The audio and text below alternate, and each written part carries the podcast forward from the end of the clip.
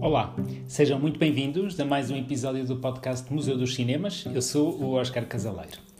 Hoje será um episódio um pouco diferente. Vamos voltar àquelas visitas de memória às salas de cinema já desaparecidas. O conjunto de salas hoje eh, escolhido é o Cinema Mundial.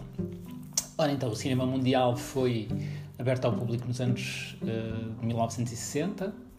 Uh, era apenas uma sala e, julgo pelo, pela década de 1980, foi uh, convertida em três salas. Ficava ali perto da zona de Picoas, portanto, entre o Saldanha e o Marquês de Pombal, em Lisboa e era um conjunto de salas muito agradável.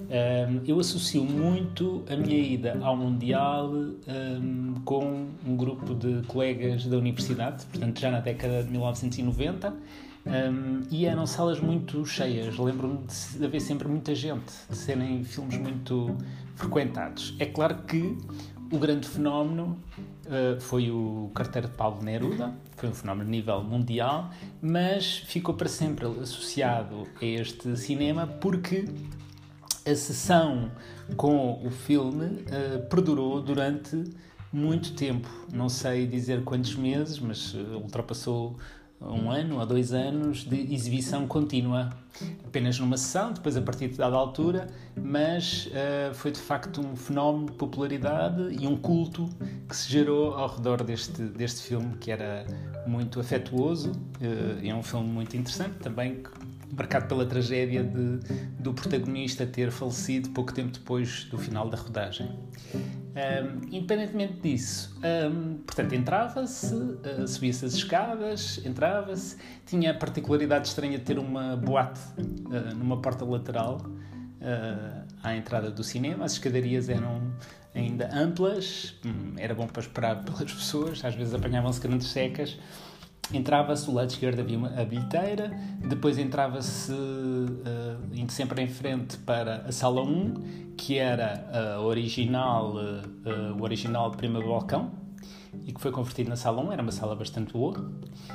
Um, depois descia-se umas escadas, uh, que eram dos dois lados, e ia-se ter as duas outras salas, a 2 e a 3.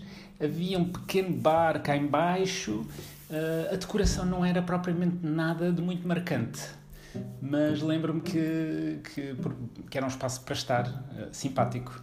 Mas claro que na parte de cima era mais, era mais engraçado, era ali um ponto de encontro, ao pé das bilheteiras, havia ali um movimento muito, muito engraçado. Um, depois acabou por encerrar, como a maior parte destas salas de Lisboa. Ainda teve uma curta vida como espaço dedicado ao teatro e depois acabaria por encerrar definitivamente e penso que algum projeto relacionado com o edifício de escritórios. Mas uh, são memórias boas que guardo desta, destas salas de, do Mundial. Uh, também me lembro de ter visto lá Indiana Jones e a Grande Cruzada uh, em 1989 e de ter sido uma euforia muito grande. o público estava com um grande entusiasmo a acompanhar, a acompanhar o filme porque era o desfecho da trilogia que depois acabou por não ser. Ainda houve mais um episódio e certamente que haverá mais algum entretanto para explorar comercialmente a saga do Indiana Jones. E pronto, por hoje fico por aqui. Uh, se quiserem uh, dar a conhecer as vossas memórias ou vivências de idas ao cinema, já sabem, basta mandarem-me um mail para museudoscinemas.gmail.com uh, Se quiserem apenas acompanhar as novidades, Basta irem ao blog museudoscinemas.wordpress.com ou acompanharem tudo na página de Facebook Museu dos Cinemas. Por hoje é tudo. Para a semana há mais. Obrigado!